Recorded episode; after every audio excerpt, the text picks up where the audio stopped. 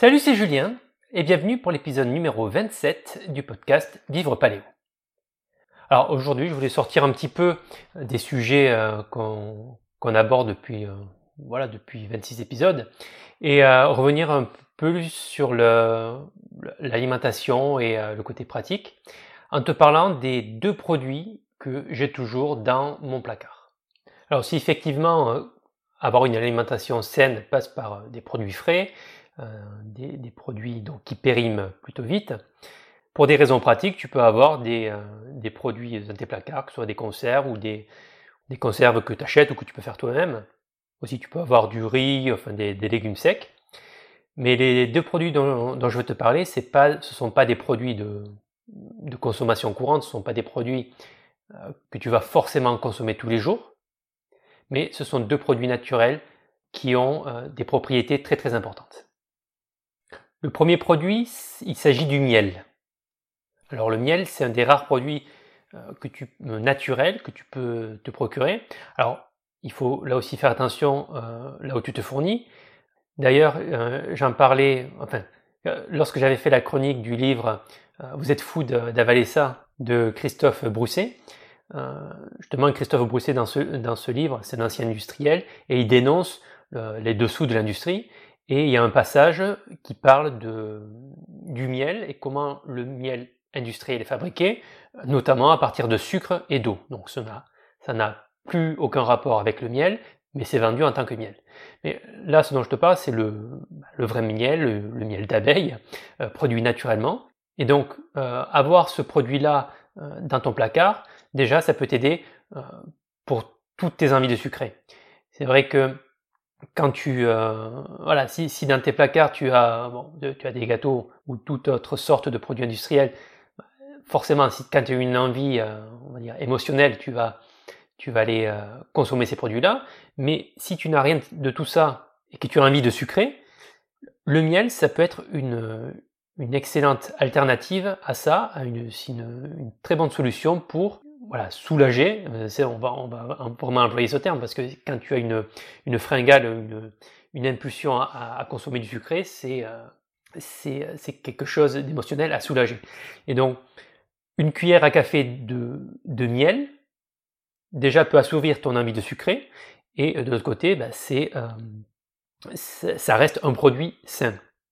Ensuite, il y a un autre euh, côté pratique au fait d'avoir du miel dans son placard, et c'est un côté qui est très peu connu, c'est les propriétés cicatrisantes du miel.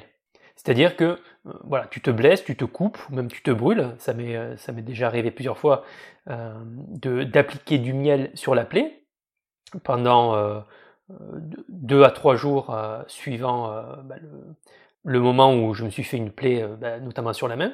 Et bah, là, je suis justement en train de regarder, et à quelques jours d'intervalle, je m'étais brûlé très légèrement avec le four. Et, et sur une plaie, voilà, je ne l'ai pas, je l'ai pas traité. Euh, voilà, c'était vraiment une, une brûlure superficielle. C'était juste le, le, premier, la première épaisseur de, de la peau. Et euh, la première, j'ai pas, j'ai rien fait dessus. Et euh, la deuxième, j'ai appliqué un petit peu de miel le, soir. donc je, je l'appliquais le soir. Je dormais avec avec une très très fine couche de, miel, mais c'est vraiment vraiment une pointe de, miel, tu l'étales, et euh, j'ai remarqué que la plaie euh, cicatrisait beaucoup plus vite, et, et du coup, je ne, vois plus où je me suis blessé.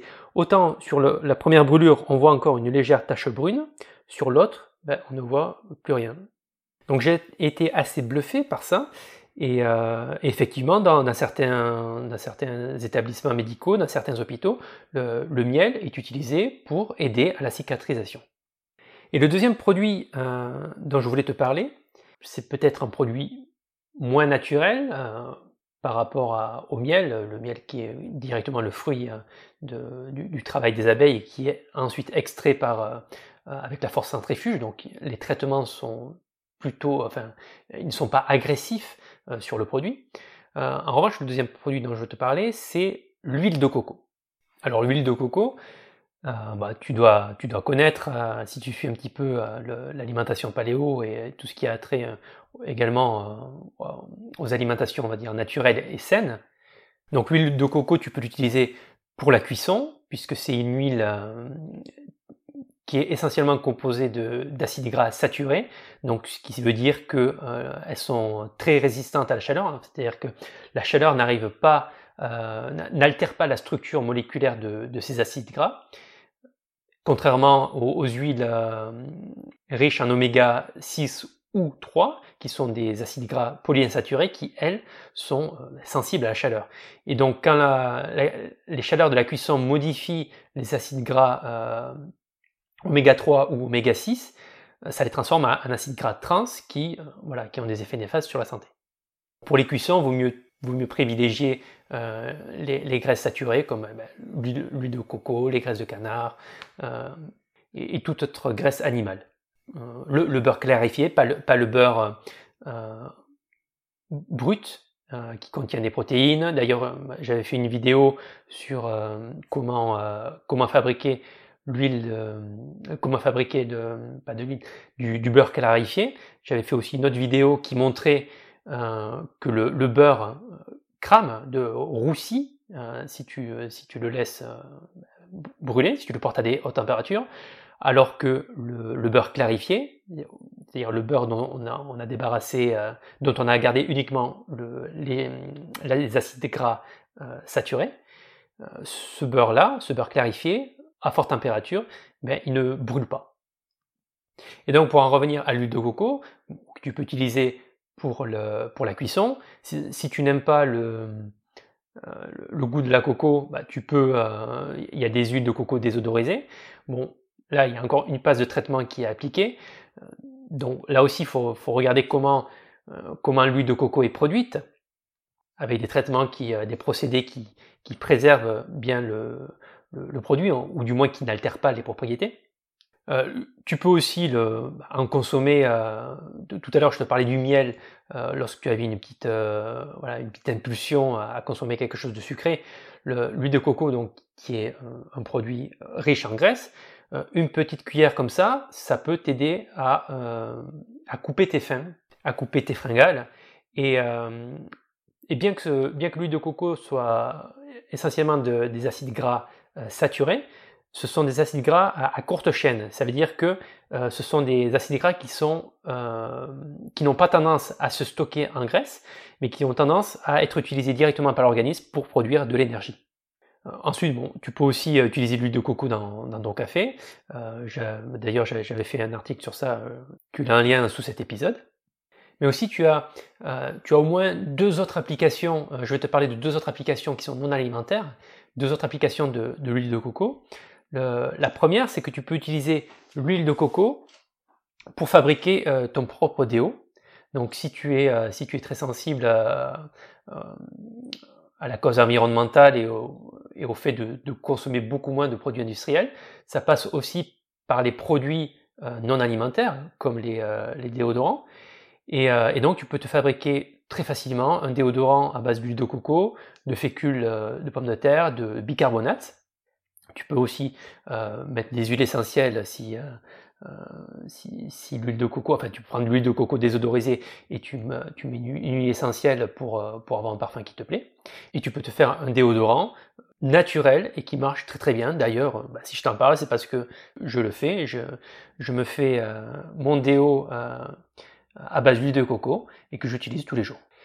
Et la deuxième, euh, la deuxième utilisation de, de l'huile de coco, c'est pour, euh, pour soulager les, euh, les, inflammations de la peau, euh, notamment la dermatite atopique. Ça, c'est, j'ai vu ça récemment dans, dans un article du, du site lanutrition.fr. D'ailleurs, c'est un site que je te recommande chaudement.